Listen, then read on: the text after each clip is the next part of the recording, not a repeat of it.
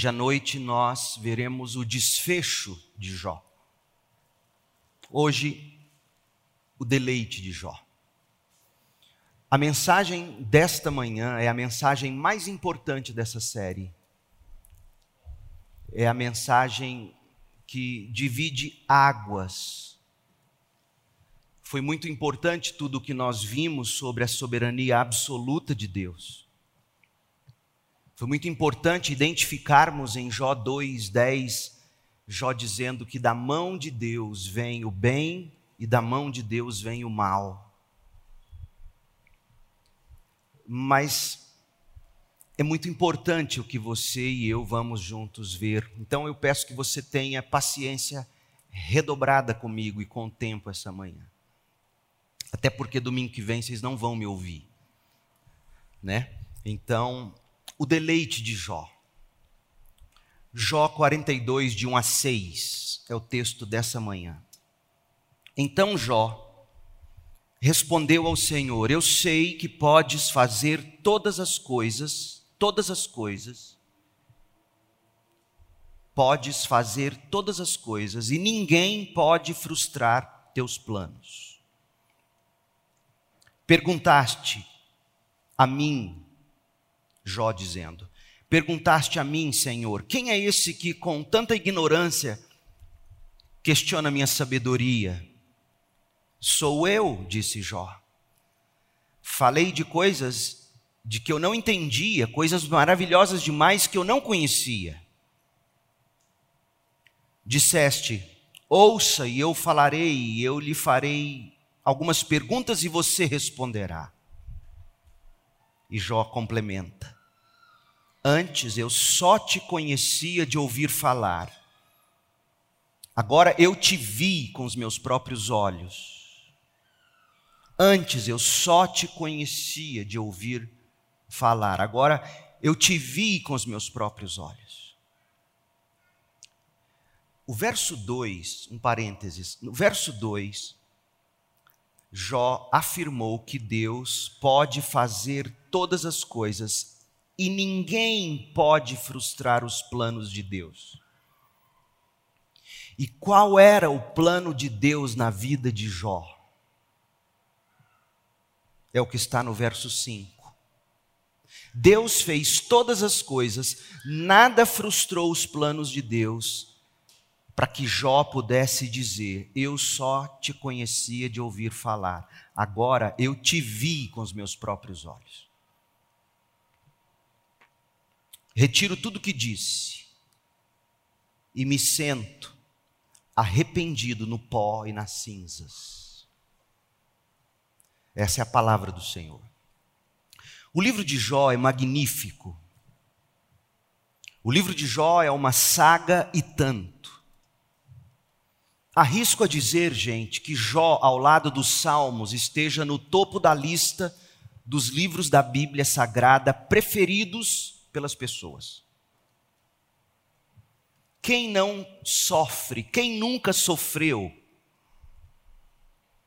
Alguém passará pela vida sem, sem provar o sabor amargo da dor? Será possível viver sem experimentar calafrios de susto, calafrios de medo. E a angústia? Estamos todos imunes da sensação de aperto no peito, na garganta.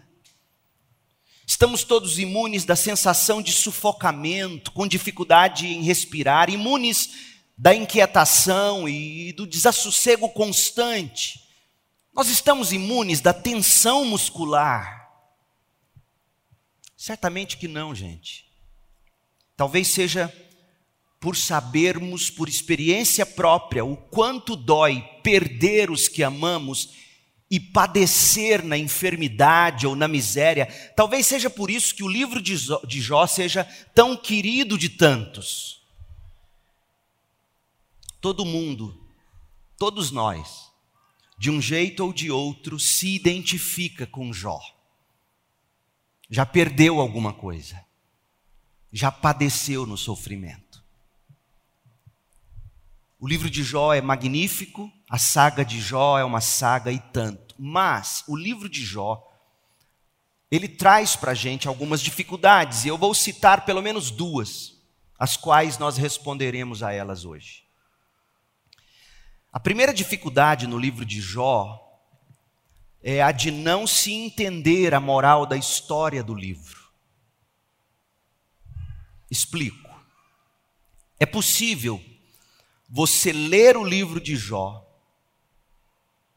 e como nós vimos, o livro de Jó é um combate à, à ideia da justiça retributiva de Deus, do tipo, aqui se faz, aqui se paga, os justos prosperam, os ímpios padecem.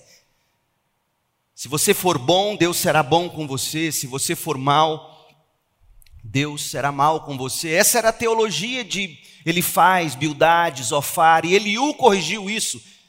E Deus deu uma bronca neles, então a gente sabe que o livro combate isso. Talvez você tenha visto pela primeira vez agora, mas é possível você, depois de tudo isso, continuar crendo na justiça retributiva de Deus. E era calçados dessa justiça retributiva de Deus que ele faz Bildade, Zofar, metralharam Jó do capítulo 4 ao 31.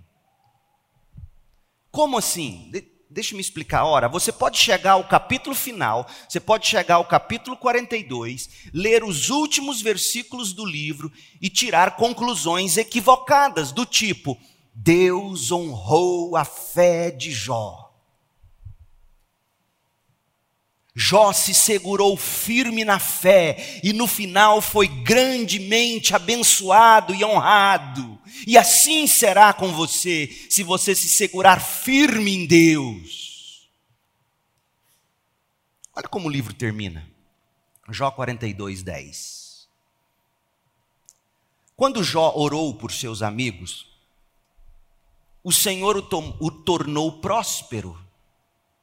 De novo. Na verdade, o Senhor lhe deu o dobro do que tinha antes. Todos os seus irmãos, suas irmãs e seus amigos de outros tempos vieram e festejaram com ele a mesa de sua casa. Eles o consolaram e o confortaram por todas as provações que o Senhor tinha enviado contra ele. Quem enviou as provações? O diabo? O Senhor enviou pelas mãos do diabo. E cada um lhe trouxe um presente de prata e um anel de ouro, cada um o honrou. O Senhor abençoou Jó na segunda parte de sua vida, ainda mais que na primeira. Jó teve 14 mil ovelhas, 6 mil camelos, mil juntas de bois e mil jumentas. Deus também deu a Jó sete filhos e três filhas. Jó chamou a primeira filha de Gemima, a segunda de Késia e a terceira de Querem Apuk. Em toda a terra não havia mulheres tão lindas como as filhas de Jó. E seu pai lhes deu herança junto com os irmãos delas, o que não era comum naquela época. Depois disso, Jó viveu 140 anos próspero, feliz, e viu quatro gerações de filhos e netos. Então Jó morreu depois de uma vida longa e plena. Uau!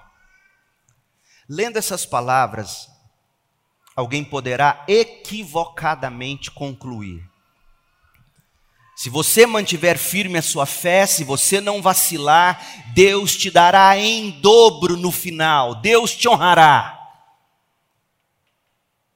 Gente, como é fácil se chegar a essa desastrosa confusão. A maioria de nós faz isso. A maioria de nós até prega assim. Mas será que é assim, desse modo que a Bíblia ensina? Quando Deus nos prova, preste bem atenção, quando Deus nos prova, é para no final, nesta vida, nos dar em dobro. É por isso que Deus nos prova. Deus nos prova para poder nos abençoar no final mais do que éramos no início. Essa é a grande dificuldade do livro de Jó. Segura aí, a gente volta a isso.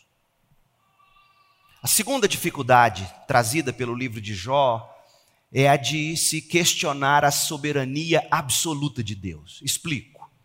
Lendo Jó com atenção, ou tendo ouvido eu pregar até este ponto da série de mensagens em Jó, alguém poderá questionar: como assim o meu sofrimento vem da mão de Deus? Será que o autor não escreveu enganado? Será que isso devia estar na Bíblia mesmo? Como assim? Que Deus é esse que decreta? Ou que Deus é esse que consente com o meu sofrimento? Deus não é amor? Deus não é justo? Deus não é bom? Por que, que Deus me faz sofrer? Qual é a vantagem de alguém sofrer tanto assim? Deus tem prazer na dor, pastor? Gente, muitos por se verem encurralados por essa classe de indagações, você sabe disso, preferem concluir e dizer: não, não tem nada a ver com Deus o sofrimento. É coisa do diabo, é, é pecado oculto, é a contingência da vida. Deus não tem nada com isso. Mas olha, Deus sofre com você. E por aí vai. Não é assim, meu povo. Não são essas as duas grandes dificuldades que o livro de Jó nos impõe. Se você é do tipo que crê que o sofrimento é para Deus provar sua fé e no final honrá-lo com toda sorte de bens materiais, saúde e reconhecimento dos homens, ora, não foi assim com Jó? Se você pensa assim, você perdeu totalmente Totalmente, absolutamente. Você não entendeu a saga de Jó. Porque o ponto da saga de Jó é Jó 42, 5. Eu te conhecia de ouvir falar, agora os meus olhos te veem. E se você é do tipo que não crê na soberania absoluta de Deus, soberania absoluta de Deus, inclusive sobre o diabo, sobre o sofrimento, você também perdeu completamente as belas lições do livro de Jó. Porque a soberania absoluta de Deus é sempre usada em providência para o bem daqueles que o amam. E no caso de Jó, ele viu Deus. Então, como é que a gente faz sentido da saga de Jó? Para responder a essa pergunta, a gente precisa dar um passo atrás. A gente tem que sair um pouco do livro de Jó. A gente tem que, por exemplo, começar pela carta de Paulo aos Filipenses.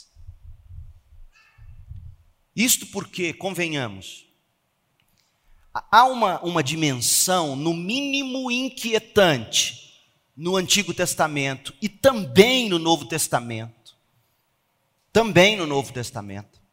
Quando ambos os testamentos falam sobre prosperidade, ou sobre Deus suprindo todas as necessidades. Afinal, Jó declarou, Jó 42, 2.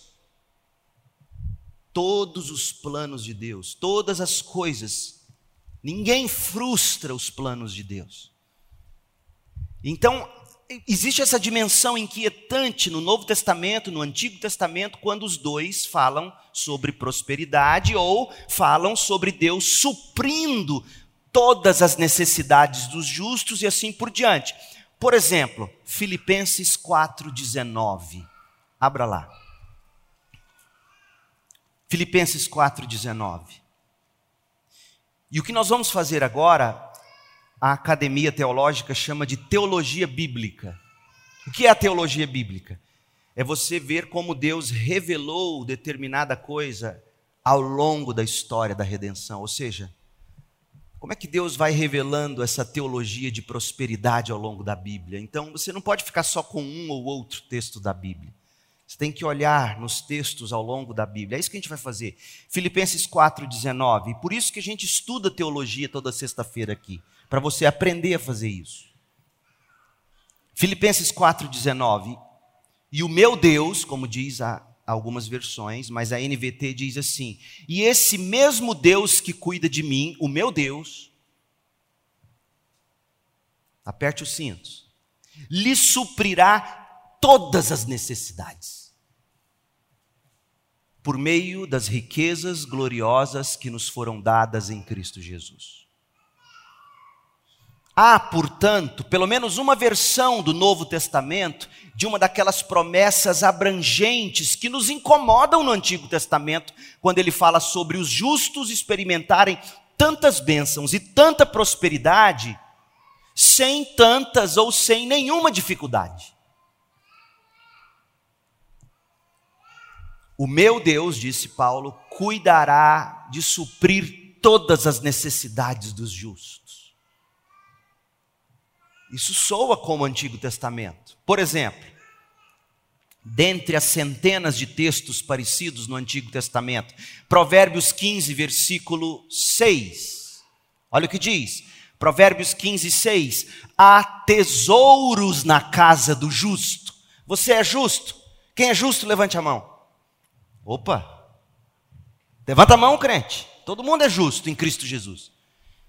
Pergunta: existem tesouros na sua casa? Estou falando de dinheiro, riqueza, ouro, prata, bens.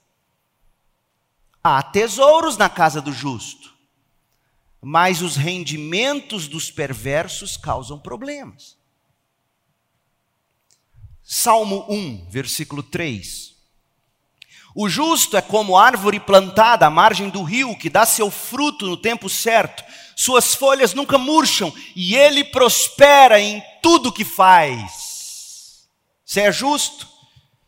Então, tudo que você já tentou fazer tem que ter prosperado. Hum, olha para minha cara. É assim na prática? Salmo 128, versos 1 e 2. Como é feliz aquele que teme o Senhor, que anda em seus caminhos, você desfrutará o fruto de seu trabalho, será feliz e próspero. Salmo 23, 1. O Senhor é meu pastor e nada me faltará. Eu conheço casos de pessoas que têm falta do remédio para viver e é crente. Nada me faltará? Como assim? Que nada é esse? Que nada é esse que me faltará? O que não me faltará? Ou ainda falando da restauração de Israel, olha o que Isaías profetizou, Isaías 49, 23. Isaías 49, 23. Reis e rainhas o servirão. Usam esse texto para dizer que o ímpio tem que servir os crentes. Você acredita nisso? Mas está na Bíblia, dizem. Reis e rainhas o servirão e atenderão a todas as suas necessidades. Eles se curvarão diante de você com o rosto no chão e lamberão o pó de seus pés. Outra promessa do Senhor, Isaías 65, 24. 65, 24. Eu, o Senhor, os eu, o Senhor, os atenderei antes mesmo de clamarem por mim. Mas você ora, ora, ora e Deus não te atende. Enquanto ainda estiverem falando de suas necessidades, responderei às suas orações. Honestamente, honestamente, pareceu ou não pareceu com o que está posto em Filipenses 4,19? Repito, Filipenses e esse meu Deus que cuida de mim lhe suprirá todas as necessidades por meio das riquezas gloriosas que nos foram dadas em Cristo Jesus. Pareceu ou não pareceu? Então, esse tipo de afirmação está também no Novo Testamento. Então quer dizer que todas as necessidades serão supridas para os justos? Todas as necessidades mesmo? E a minha resposta, se você acha que é não, você se enganou. Sim, todas as necessidades serão supridas na vida dos justos. Deus não é homem para que minta, Números 23, 19. Mas, o que é uma necessidade? O que é uma necessidade? Nós devemos acentuar o adjetivo toda, todas, ou substantivo necessidade, necessidades, ou nós devemos acentuar ambos. Ou seja, Deus supre necessidades, Deus supre todas as necessidades, ou Deus supre algumas necessidades. E ainda, você é do tipo que pensa assim, porque esses textos bíblicos podem fazer você pensar o seguinte: eu não sou crente, pastor. Porque tudo que eu pus a mão até hoje não prosperou. Eu não sou crente. Não funcionou para mim. Não parece que todas as minhas necessidades foram ou estão sendo supridas a, a todo momento. E, e eu retribuo a pergunta: será, meu irmão? Será que não foram? Porque, gente, o que eu estou dizendo é: Deus suprirá sim todas as necessidades e ponto final. Mas mais uma vez, o que é uma necessidade? Veja comigo o contexto de Filipenses 4:19. Leia um pouco mais acima do versículo 19. Leia, leia Filipenses 4 10 ao 14. Leia comigo. Paulo escrevendo aos Filipenses: como eu me alegro no Senhor por vocês terem voltado a se preocupar comigo. Paulo precisava de dinheiro, estava sem comer. Sei que sempre se preocuparam comigo, mas não tinham oportunidade de me ajudar. Agora olha o que Paulo diz. Não digo isso por estar necessitado, ou seja, ele, ele precisava mesmo de dinheiro. Não digo isso por estar necessitado. Eu não estou alegre porque vocês contribuíram financeiramente comigo. Eu não estou dizendo isso porque eu estava necessitado e vocês me deram o dinheiro que eu precisava. Não. E sabe por que, que eu não digo isso por estar necessitado? Porque eu aprendi a ficar satisfeito com o que eu tenho. Eu sei viver na necessidade e também na fartura. Aprendi o segredo de viver em qualquer situação, de estômago cheio ou vazio, com pouco ou com muito. Posso todas as coisas por meio de Cristo que me dá forças. Mesmo assim, vocês fizeram bem em me ajudar na dificuldade pela qual estou passando. Meu povo, vocês sabem disto, eu espero. Vocês sabem disto um dos textos mais estrangulados, um dos textos mais desfigurados da Bíblia é Filipenses 4,13, que a gente acabou de ler. E que eu cito agora na Almeida Revista e Atualizada: Tudo posso naquele que me fortalece. O que Paulo está dizendo? Paulo está dizendo: posso ter tudo, de tudo, é mesmo, é mesmo isso que Paulo está dizendo? Alguém já te explicou esse versículo? O que, esse versículo quer dizer de fato? Esse versículo significa: posso ter tudo, de tudo, eu creio, pela fé eu terei. Ou significa: posso ter tudo e posso ter nada. Abundância e necessidade, tanto faz que, que esse versículo quer dizer? Não deixe eu te responder, não, deixe o texto te responder. Volte de novo para o texto, Filipenses 4,11. Não digo isso por estar necessitado, não digo que eu louvo a Deus pela oferta de vocês por estar necessitado, porque eu aprendi a ficar satisfeito com o que tenho. E o que que Paulo tinha? Ele vai dizer: algumas vezes eu tinha tudo, algumas vezes eu tinha nada. Sei viver na necessidade e também na fartura. A Almeida Revista Atualizada diz assim: Eu sei ser humilhado e sei ser honrado. E eu vejo a igreja evangélica brasileira dizendo que ela tem o direito de ser honrada nos dias em que a gente está vivendo. Isso é, isso é uma loucura. Mas isso é outro sermão.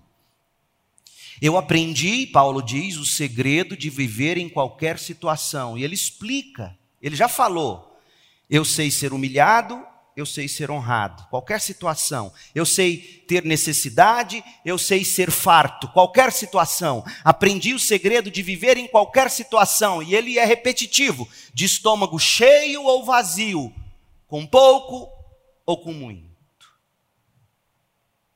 Então, gente, o versículo 13 de Filipenses 4: posso todas as coisas por meio de Cristo que me dá forças. Tudo posso naquele que me fortalece. Você não precisa, você não precisa saber grego para entender esse texto. Está em português, bem claro. Você só precisa saber ler. E se não sabe ler, é só ouvir com atenção. Paulo, de fato, está dizendo o seguinte no verso 12: se você está em Cristo, se você tem o poder de Cristo atuando na sua vida pelo Espírito Santo, você tem todos os recursos necessários para viver com fome. É isso que Paulo está dizendo. Paulo está dizendo: você é empoderado pelo Espírito de Cristo para ficar sem comer. Ou, para usar outra frase do verso 12, na Almeida, revista atualizada, em Cristo você tem todos os recursos, em Cristo você tem o poder do Espírito para suportar humilhação, para suportar ser rebaixado, desprezado, esmagado ou menosprezado pelas pessoas ou circunstâncias. Ah, como a igreja evangélica brasileira tinha que entender a Bíblia. Versículo 13: Posso todas as coisas por meio de Cristo que me dá forças. Dito de outro modo, trocando em miúdos, eu posso ficar sem comida, Paulo está dizendo, em Cristo.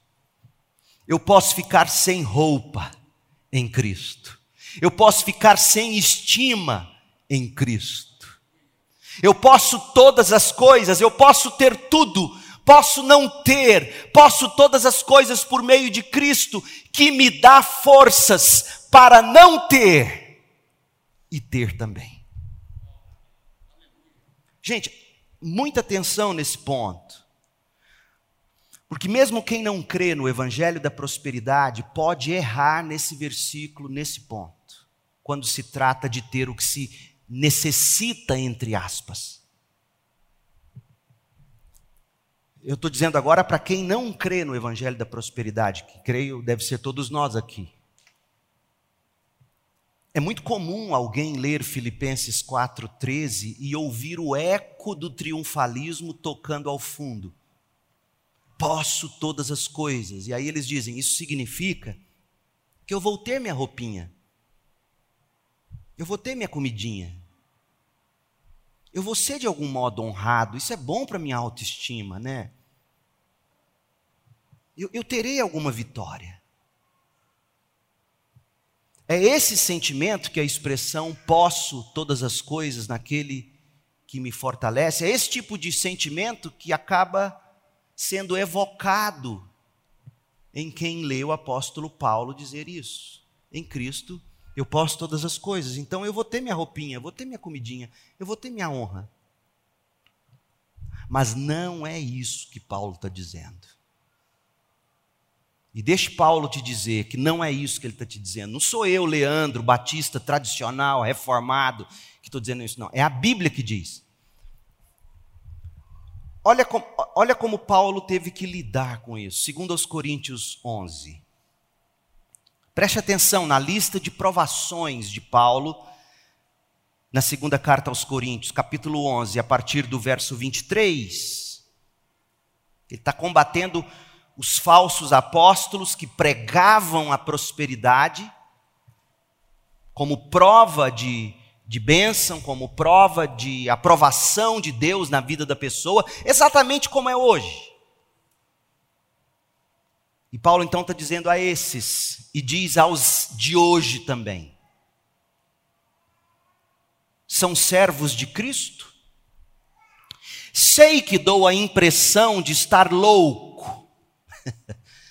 Ou seja, eu não tenho estima diante dos homens. Os, os, os homens pensam que eu sou doido.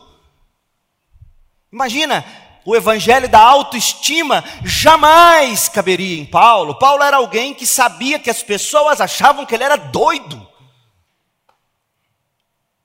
Eu sei que dou a impressão de estar louco,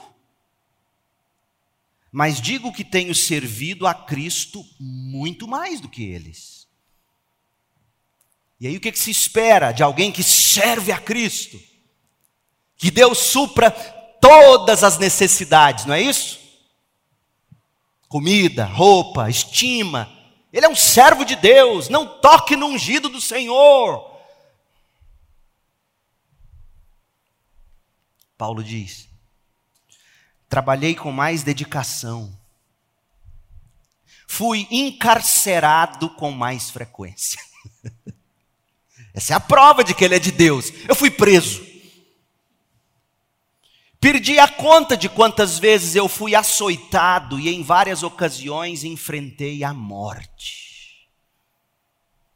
Cinco vezes recebi dos líderes judeus os, os 39 açoites. 39. Você imagina 39 chicotadas nas costas. Depois da segunda ou terceira, suas costas já rasgaram. Lá pela décima já está em carne viva.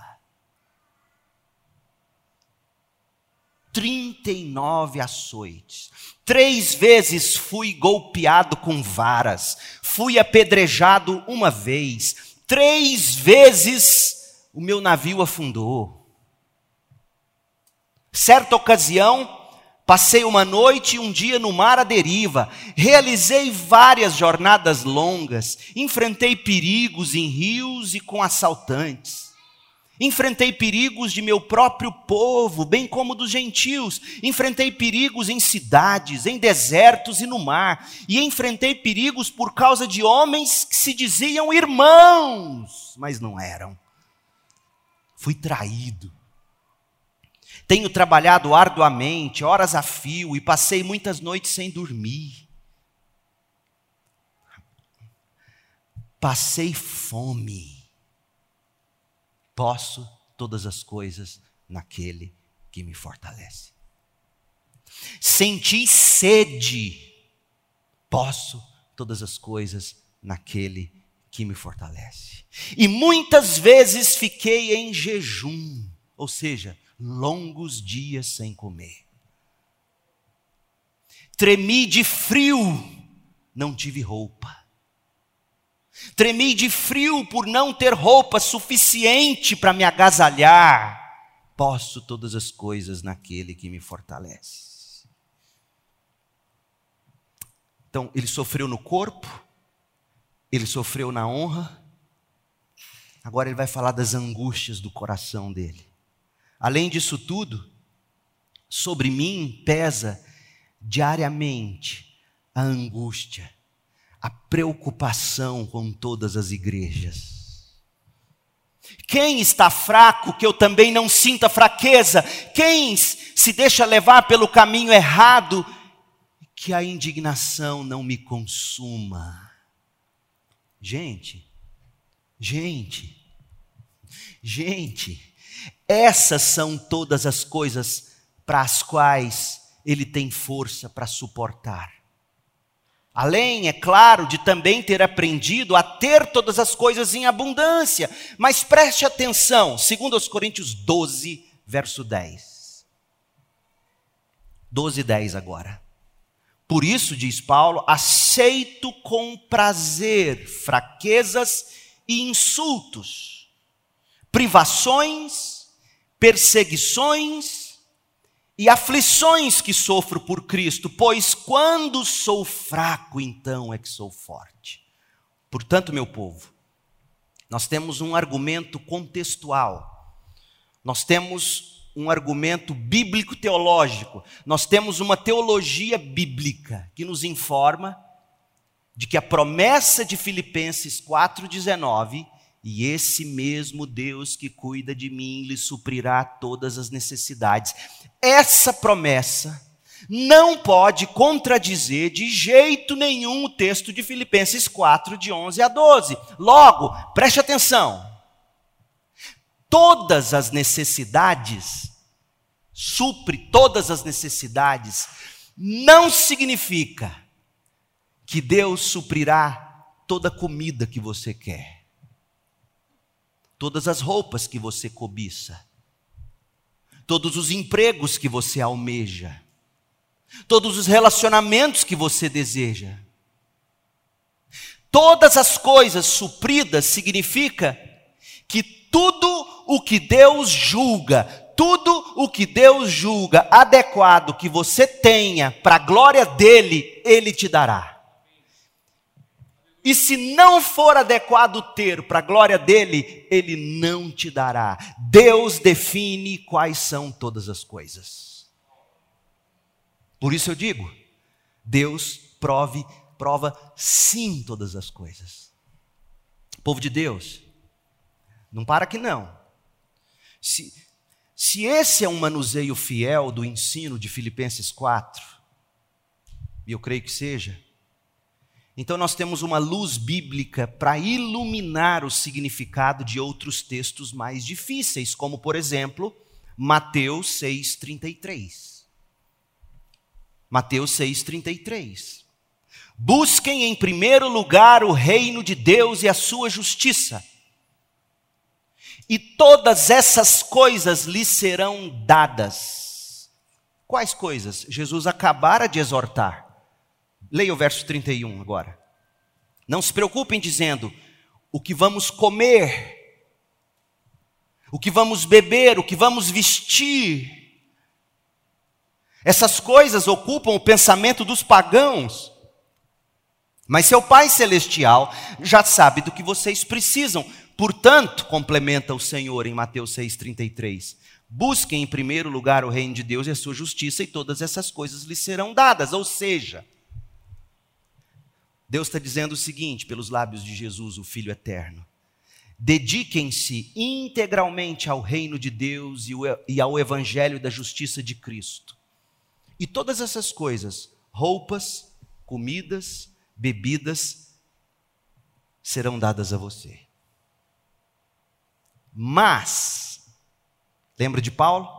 Mas, quanto de comida será dado a você? Quanto de roupa será dado a você? Quanto de bebida? Quanto de todas essas coisas nos serão dadas? Gente, basta você olhar para países mais carentes do mundo. Quanto de roupa os crentes da África pobre possuem? Quanto de água eles possuem? Quanto de comida eles possuem? Eles não são justos? Olhe para os países mais carentes do mundo. Quanto de tudo lhes tem sido dado? Quanto nos será dado pelo Senhor Jesus? A resposta é: nos será dado tudo o de que precisamos para glorificar a Deus, o que poderá ser algumas vezes quase nada ou nada. E a história está cheia de testemunhos de santos de Deus que, da perspectiva terrena, foram privados de receber todas as coisas. Paulo mesmo, o Cristo. Mas deixe citar para você um casal, e estudando para essa mensagem, eu me deparei com a história deles, John e Betty Stem. A Betty nasceu em 1906 e, e, o marido dela, o John, nasceu em 1907 e os dois morreram em 1934 jovens, portanto. A eles não foram dadas todas as coisas, ao contrário, foram-lhes tiradas todas as coisas, quase tudo. Quem foi John e Betty Stan? casal de missionários norte-americanos que sofreu um dos mais divulgados martírios na história do cristianismo na China. John e Betty Stem foram decapitados, tiveram a cabeça arrancada em dezembro de 1934, na província de Anhui, na China, juntamente com um crente chinês chamado Zhang Shuisheng. E por que que Zhang Shuisheng foi decapitado? Porque ele apelou pela libertação do casal de missionários. E veja como nada é novo debaixo do sol. Tá todo mundo com medo dos comunistas tomar conta do Brasil, né? E tem que ter medo mesmo. Mas você acha que essa história de comunismo, socialismo é novo na história da igreja? Você não conhece a história inocente. Na década de 1930, foi uma década dura para o mundo todo, sobretudo para os crentes. Nos Estados Unidos, a Grande Depressão fez estragos com a economia norte-americana e de lá no resto do mundo, porque se lá eles espirram, o resto do mundo entra em coma. Na China, o aumento da ameaça comunista dificultava o trabalho dos missionários. No entanto, John e Betty Stem viram esses acontecimentos como meros desafios para o avanço do reino de Deus. Nada que pudesse forçá-los a alterar o compromisso que eles tinham assumido com Cristo e com a China.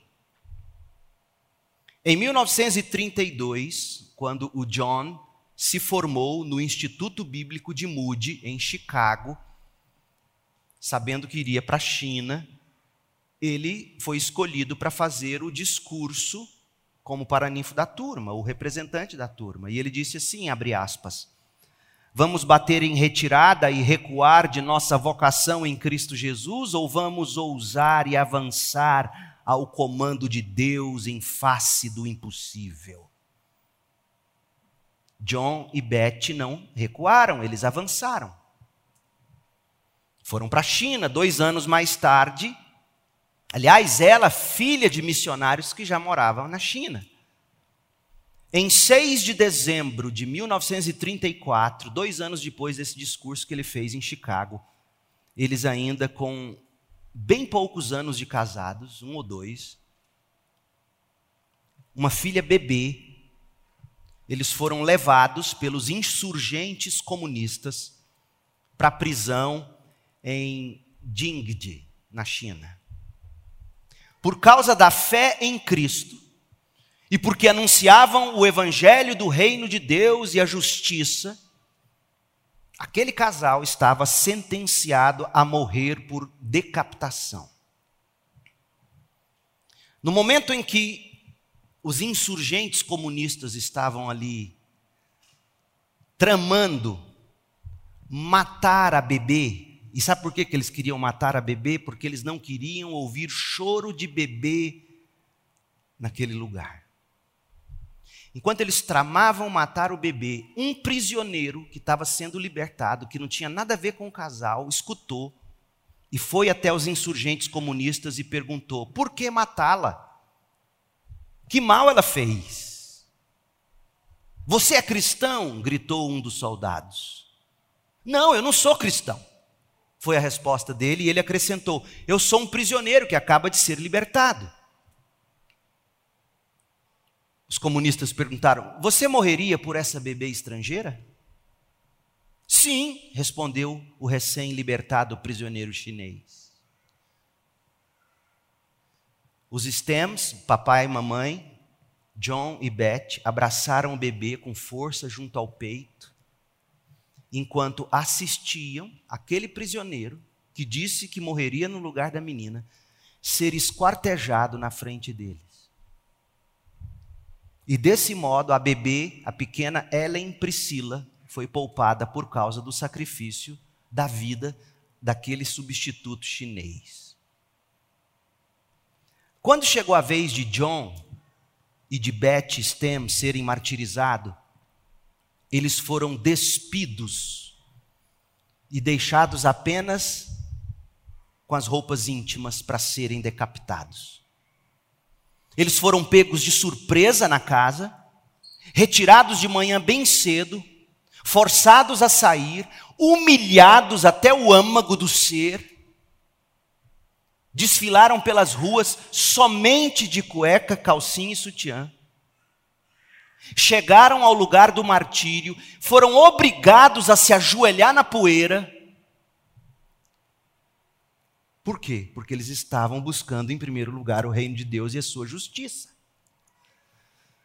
E um biógrafo escreveu assim: A grande espada estava na mão de um dos jovens comunistas. Meu povo, esse casal ensina como a igreja brasileira tinha que lidar com os canhotos, de forma cristã. A grande espada estava na mão de um dos jovens comunistas. John falou apenas algumas palavras e se ajoelhou apenas sobre um joelho. Provavelmente apenas sua esposa entendeu o que ele estava dizendo. Provavelmente eu me ajoelho, mas eu não me curvo. Sem palavras. Enquanto falava, ele foi jogado no chão, seu corpo caiu do lado do, da esposa que estava em pé. Beth tremia, mas não gritou, não disse uma palavra, seus lábios apenas proferiram uma oração e ela então caiu sobre o corpo decapitado do seu amado marido. E nessa posição tombada, ela também foi cruelmente ferida com a espada manchada do sangue de seu marido. E nessa mesma posição, ela foi morta, decapitada. De volta a Filipenses 4,19, Mateus 6,33. John e Beth Stem tiveram todas as suas necessidades supridas enquanto eles buscavam, em primeiro lugar, o reino de Deus e a sua justiça na China? A julgar pela teologia contemporânea, não. A julgar pela teologia contemporânea que enche templos e igrejas, tinha algo errado com a vida deles. Do contrário, Deus teria suprido para eles. E o que Jesus prometeu aos discípulos? Teria se cumprido na vida de John e Beth Stem? Você se lembra o que Jesus disse em Marcos 10, 29? Jesus respondeu: Eu lhes garanto que todos que deixarem casa, não foi o que o casal de missionário fez? Todos que deixarem casa, irmãos, irmãs, mãe, pai, filhos, ou propriedades por minha causa e por causa das boas novas ou do evangelho, receberão em troca neste mundo cem vezes mais casas, irmãos, irmãs, mães, filhos e propriedades. Os stems receberam isso? Eles receberam mesmo em troca neste mundo cem vezes mais casas, irmãos, irmãs, mães, filhos e, e, e propriedades. Jesus disse que sim. Jesus disse que sim e complementou, Marcos 10, 30, que eles receberam, ouça, com perseguição, e no mundo futuro terão a vida eterna. Sim, gente, os stems desfrutaram da comunhão com outros crentes e encontraram boas-vindas nas casas e nas terras de outros crentes lá na China. Inclusive os stems de última hora encontrou um estranho que nem crente era para morrer em lugar de Ellen Priscila, a bebê. Até um estranho escolheu dar a própria vida no lugar da filha bebê do casal de missionários. Jesus prometeu e Jesus cumpriu, mas não da forma como dizem que ele cumprirá o que prometeu. Mais uma vez, todas as coisas foram dadas para esse casal de missionários. Deixe Paulo responder para a gente. Romanos 8. Romanos 8, 33 a 37. Quem se atreve a acusar os escolhidos de Deus? Os comunistas acusaram aquele casal. Ninguém. pois o próprio Deus nos declara justos diante dele. Quem nos condenará então? Ora, o casal morreu decapitado. Ninguém. Pois Cristo Jesus morreu e ressuscitou e está sentado no lugar de honra à direita de Deus, intercedendo por nós. A vida não termina quando a cabeça rola no chão. Jesus morreu e ressuscitou. O que nos separará do amor de Cristo? Serão aflições ou calamidades, perseguições ou fome, miséria, perigo ou ameaças de morte? Romanos 8, 37, o verso 37. Mas, apesar de tudo isso, apesar de todas essas coisas, de todas essas coisas, somos mais que vencedores por meio daquele que nos amou. Apesar de todas essas coisas, e em todas essas coisas, quais coisas? Aflições ou calamidades, perseguições ou fome, miséria, perigo ou ameaças de morte, em todas essas coisas, somos mais que vencedores. Portanto, gente, enquanto Beth Stem assistia seu marido de cueca, ter sua cabeça decapitada. Se Bete, pela graça, teve fé naquele momento, e eu creio que ela teve, ela poderia ter fechado os olhos e ter declarado: vencedor mais que vencedor. Em tudo isso, John e eu somos mais que vencedores por meio daquele que nos amou. E Beth poderia ter continuado recitando Romanos 8, 38. E eu estou convencida de que nem a morte, nem a vida, nem anjos, nem demônios, nem o que existe hoje, nem o que virá no futuro, nem poderes, nem altura, nem profundidade, nem comunismo, nada em toda a criação jamais poderá nos separar, John e eu, do amor de Deus revelado em Cristo Jesus, nosso Senhor. Oh, meu povo, minha esperança e oração em tudo que prego, sobretudo aqui no livro de Jó, é que você construa é que você se agarre com firmeza a uma teologia sólida como rocha inabalável e deixe de ser imaturo como crianças, a ponto de serem levados de um lado para o outro, empurrados por qualquer vento de novos ensinos. Eu prego para que você não fique com a mente dividida e instável em tudo que faz. Eu prego e oro de tal modo que você saiba lidar com textos como Filipenses 4, de 11 a 19, que você entenda que o Jesus que disse: busquem em primeiro lugar o reino de Deus e a sua justiça, e todas essas coisas lhe serão dadas. Esse mesmo Jesus, adiante, disse: então vocês serão presos, perseguidos e mortos por minha causa serão odiados no Brasil em 2021. Mateus 29, 9. É o mesmo Jesus que prometeu suprir todas as coisas, mas disse: vocês serão presos. É o mesmo Jesus que em Apocalipse 2:10, no último livro da Bíblia, disse: Não tenha medo do que está prestes a sofrer o diabo lançará alguns de vocês na prisão, a fim de prová-los. E terão aflições por dez dias, mas se você permanecer fiel, mesmo diante da morte, eu restituirei em dobro. Não, eu lhe darei a coroa da vida. Ô oh, meu povo, é tudo dos lábios do mesmo Jesus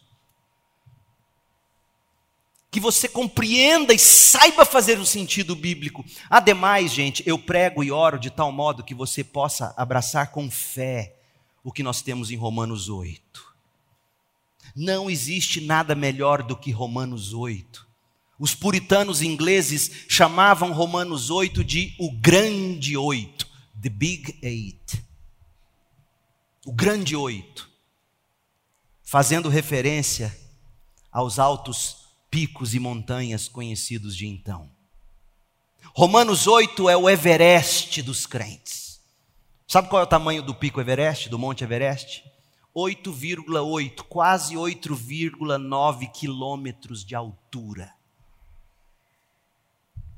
Parte da cadeia de montanhas chamada de Himalaias. E essa cadeia de montanhas ocupa cerca de 600 mil quilômetros quadrados.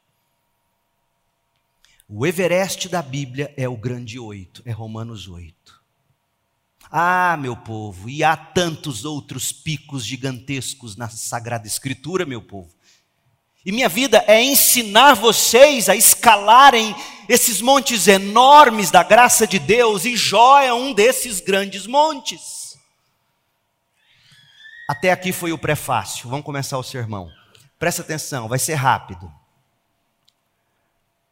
Tudo que nós estudamos no livro de Jó precisa do que a gente viu nessa manhã.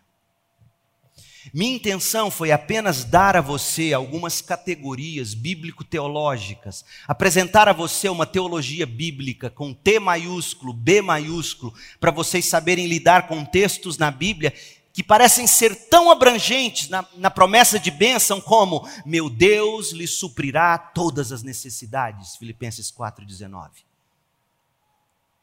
Saber lidar com textos como Marcos 10:30, receberão em troca neste mundo cem vezes mais casas, irmãos, irmãs, mães, filhos e prosperidade.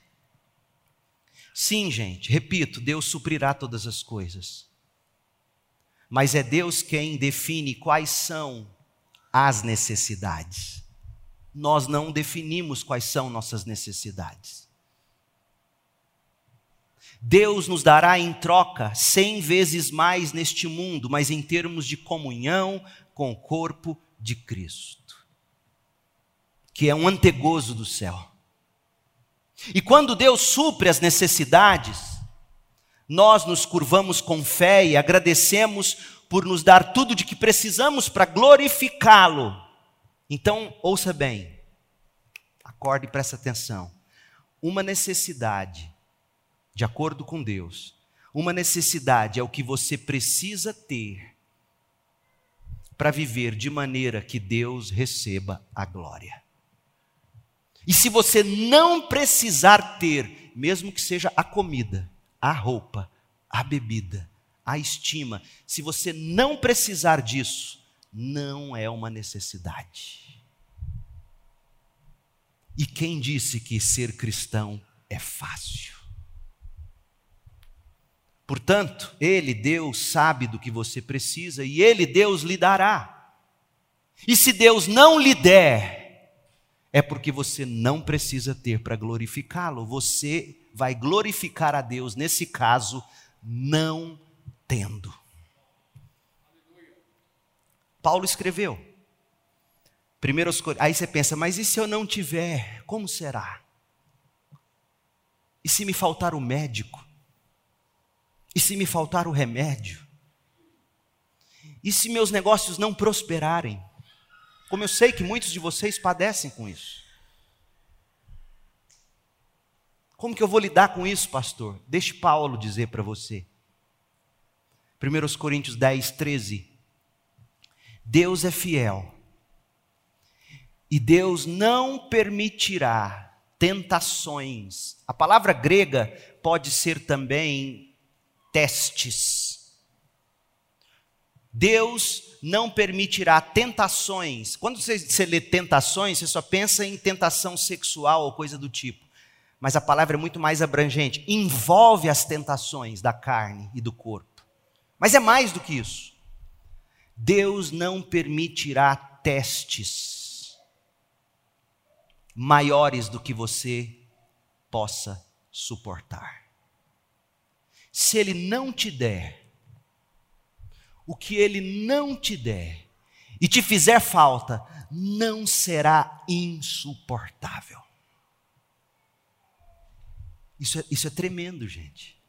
Isso é absolutamente tremendo. Em Cristo, você será capaz de suportar com fé todas as coisas para a glória de Deus Pai, seja muito, seja pouco seja riqueza, seja pobreza, seja alegria, seja tristeza, seja saúde, seja doença, em Cristo você será capaz de suportar todas as coisas para a glória de Deus. E quando nós chegamos ao livro de Jó, eu não esqueci de Jó, não. Com todo esse pano de fundo que a gente apresentou até aqui, nós descobrimos qual foi o fruto do sofrimento na vida de Jó. Por que Deus tirou tudo de Jó? Por quê? Para Jó poder dizer, Jó 42, 5, antes eu só te conhecia de ouvir falar, agora eu te vi com os meus próprios olhos. E aqueles que ainda têm dúvida e perguntam assim, mas Deus precisa fazer isso? Deixa eu responder a você com o maior amor do meu coração. Se você ainda pensa que não é necessário, em alguns casos, Deus tirar tudo para que você possa vê-lo, é sinal de que você não entendeu o que a depravação do pecado causou na sua vida e na vida de milhares e milhares e milhares ao infinito. Deus é sábio e bom. E se, se ele entender que você precisa ter muito, Jó exemplifica isso. Houve um tempo em que ele teve muito e tudo e glorificou a Deus. Houve um momento em que ele teve nada e padeceu, e no fim glorificou a Deus. O livro de Jó não termina no verso 17 do capítulo 42. O livro de Jó termina no livro no verso 5. Eis a saga de Jó. Jó foi levado às cinzas no início do livro. Jó perdeu tudo. Mas Jó se manteve submisso e dizia: O Senhor Deus deu e o Senhor Deus tomou de volta. Bendito seja o nome do Senhor Deus. O tempo passou e a situação não mudou. A dor aguda de Jó se tornou crônica, e no meio dos debates com Elifaz, Bildade e Isofá, Jó temporariamente passou a ver Deus como seu inimigo, mesmo que ansiando ver seu redentor. Aí veio Eliú, o único que conseguiu fazer Jó se calar e consentir. E Eliú dizia que o sofrimento estava purificando a justiça de Jó. Eliú dizia que o sofrimento estava preparando Jó para ver Deus, porque sem santificação ninguém verá o Senhor, disse Jesus. Depois veio o próprio Senhor. Os puros de coração verão Deus, disse Jesus. E Hebreus, na esteira do que Jesus diz, disse: sem santificação ninguém verá o Senhor. E Eliú estava dizendo isso para Jó. E depois veio o próprio Deus que, que passou a revelar a Jó toda a sabedoria, toda a soberania, todo o poder, toda a justiça que pertencem a Ele como Deus. E Jó exclamou: Antes eu só te conhecia de ouvir falar, agora eu te vi com os meus próprios olhos. E na sequência, gente, como nós veremos hoje à noite, Deus permitindo, dentre outras coisas, o Senhor restaurou em dobro e muito mais a vida de Jó. Agora preste atenção sobre essa restauração de Jó. Quando Deus restaura em dobro tudo que deu a Jó, Deus não fez isso para dizer que todo mundo que se arrepender, todo mundo que se mantiver com fé ficará próspero e chegará a um final feliz nesta vida. Porque isso contrariaria centenas de outros textos bíblicos. Portanto, essa esse esse claramente não é o ensino, não é o caso. Este não é o ponto do livro de Jó dizer que Deus honrará a fé dos que se mantêm fiéis, fazendo eles prosperar, tornando eles realizados, felizes. Sim, na vida por vir, isto será verdade. Na vida por vir, os justos, os mansos, herdarão a terra. Mateus 5, 5. 1 Coríntios 6, de 9 a 10. Mas nesta vida, nem sempre será verdade. o que nós temos de fato prometido nas palavras do apóstolo Paulo é o que está no grande oito, no Everest da Bíblia, Romanos 8. Olha o que Paulo diz, para a gente concluir. Romanos 8, 18. Considerando que nosso sofrimento de agora não é nada comparado com a glória que Deus nos revelará mais tarde. Veja que a esperança de Paulo não era a restituição terrena como Jó teve. Paulo nunca se escorou na restituição de Jó. Considerando que nosso sofrimento de agora, se você se mantiver fiel, Deus restituirá em dobro, não é isso? considerando que nosso sofrimento de agora não é nada comparado com a glória que ele nos revelará mais tarde.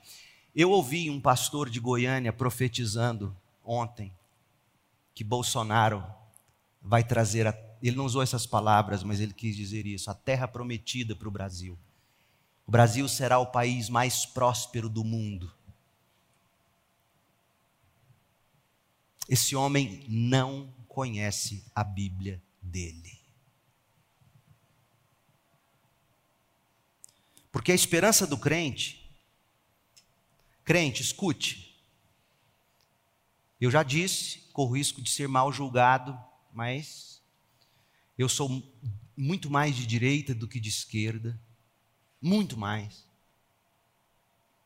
Sou fã do Olavo de Carvalho, não das redes sociais, que já está senil, dos livros dele. Leia. Mas a minha esperança não é o que Deus fará ou deixará de fazer no Brasil. E não pode ser a sua. Você não luta por um Brasil melhor. Você luta para que o reino de Deus se espalhe. Essa é a bandeira.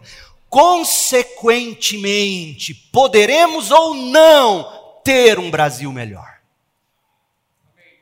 Essa é a sua luta, crente, essa é a sua bandeira. Meu herói não é Olavo de Carvalho, meu herói é Jesus Cristo, apóstolo Paulo, esses são meus heróis. Considero que nosso sofrimento de agora não é nada comparado com a glória de um Brasil próspero. Essa não é a esperança do crente. Com a glória que Ele, Cristo, nos revelará mais tarde. E a esperança do crente não é pela direita ou a esquerda no poder, a esperança do crente é Cristo no trono quando ele vier. E Paulo diz isso. Romanos 8,19: Pois toda a criação aguarda com grande expectativa, a direita no poder, a esquerda no poder, não, toda a criação aguarda com grande expectativa o dia em que os filhos de Deus tomarão Brasília, não, tomarão Washington, não, o dia em que os filhos de Deus serão revelados no reino do Pai.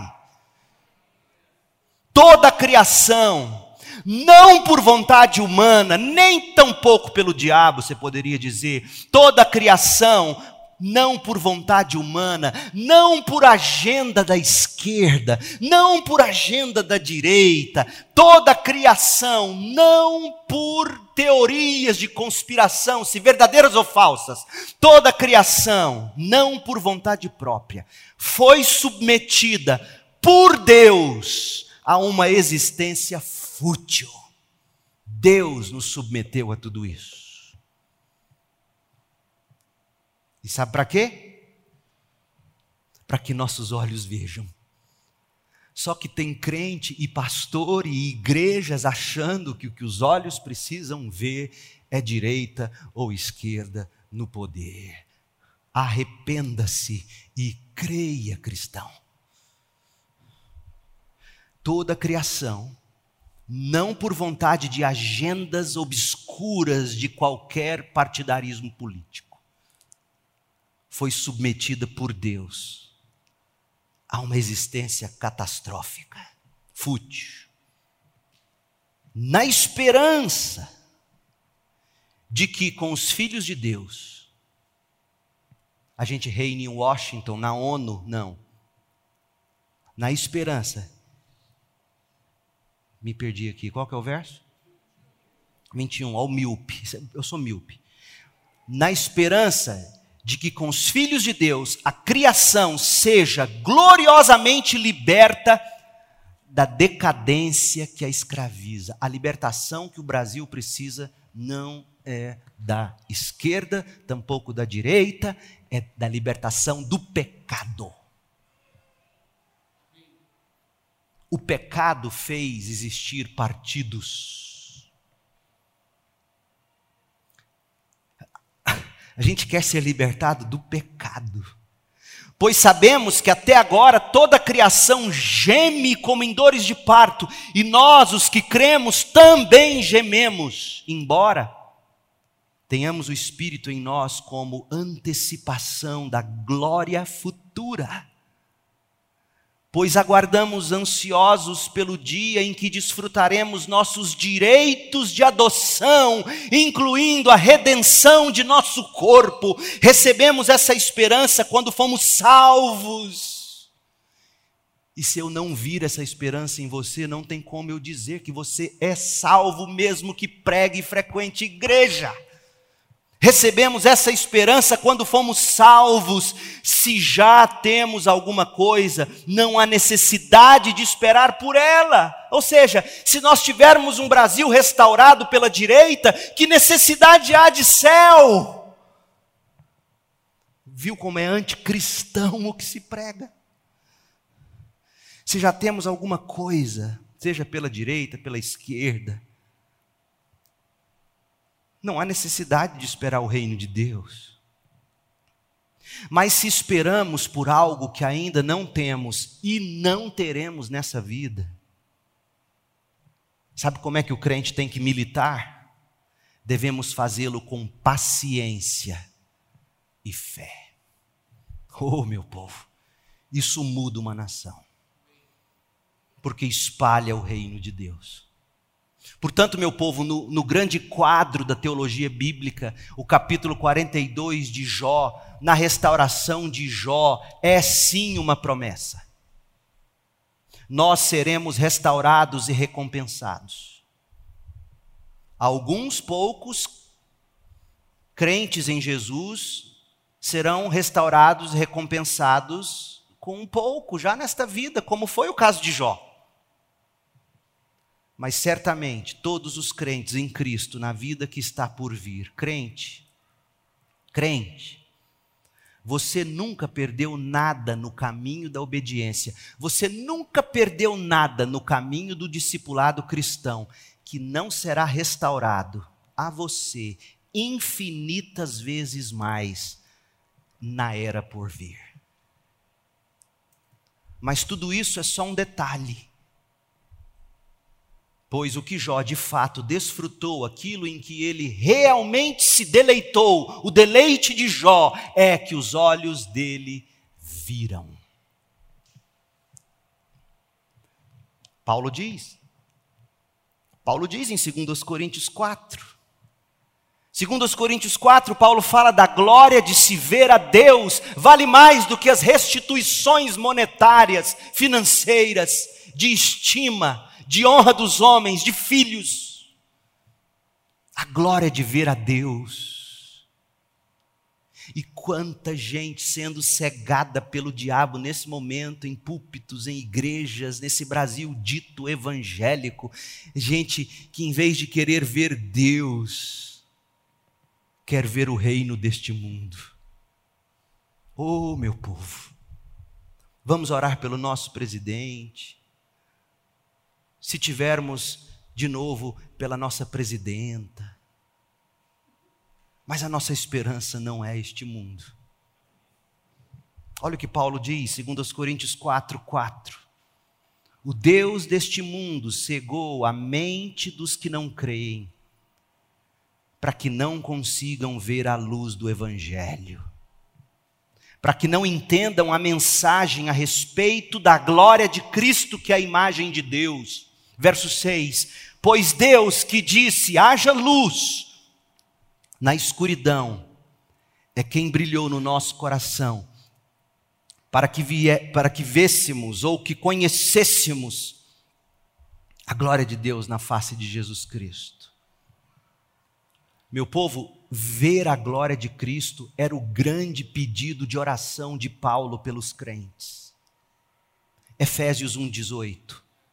Oro para que seu coração, oro para que os olhos do vosso coração sejam iluminados, a fim de que compreendam, a fim de que vejam a esperança concedida àqueles que Deus chamou e a rica e gloriosa herança que ele deu a seu povo santo em face da teologia do livro de Jó, a pergunta a ser feita, e eu termino assim. Agora eu termino.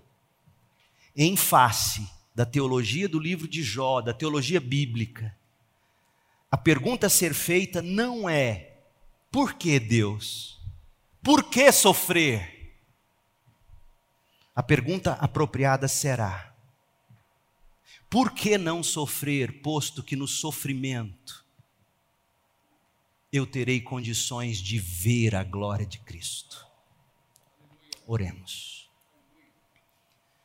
Ó oh Deus, em nome de Jesus, mares profundos, mas o Senhor é gracioso e pode nos dar sim o entendimento. Livre-me de ser mal compreendido. mas não importa se ainda assim eu for. A minha bandeira é o reino de Deus e a sua justiça. A minha bandeira é Jesus Cristo, é o trono, é a glória do meu Rei soberano, diante de quem todos, todos os joelhos se dobrarão e de um modo ou de outro confessarão que Jesus Cristo é o Senhor. Ó Deus, dá-nos olhos para ver a glória de Cristo. Dá-nos olhos para nos deleitar no que Jó se deleitou. Meus olhos te veem. E que nada, seja muito, seja pouco, seja tudo, seja nada, nada é comparado com ver o Senhor.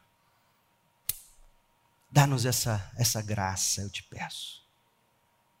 Restaura nossa alma em Cristo Jesus. Coloque a nossa esperança no reino por vir. Faça de nós uma igreja no Brasil que milita para que o reino de Deus se espalhe e o reino de Deus não passa necessariamente por Brasília. Ó oh Deus, nos ajude, abra os nossos olhos, faça-nos acordar enquanto é tempo. Dá-nos o deleite de Jó. Dá-nos a visão do Redentor, do advogado, do Cristo Jesus. Em nome de quem oramos agradecidos. Amém. Até a noite, para concluirmos Jó e celebrarmos a ceia. Vamos ficar em pé para a gente cantar com alegria.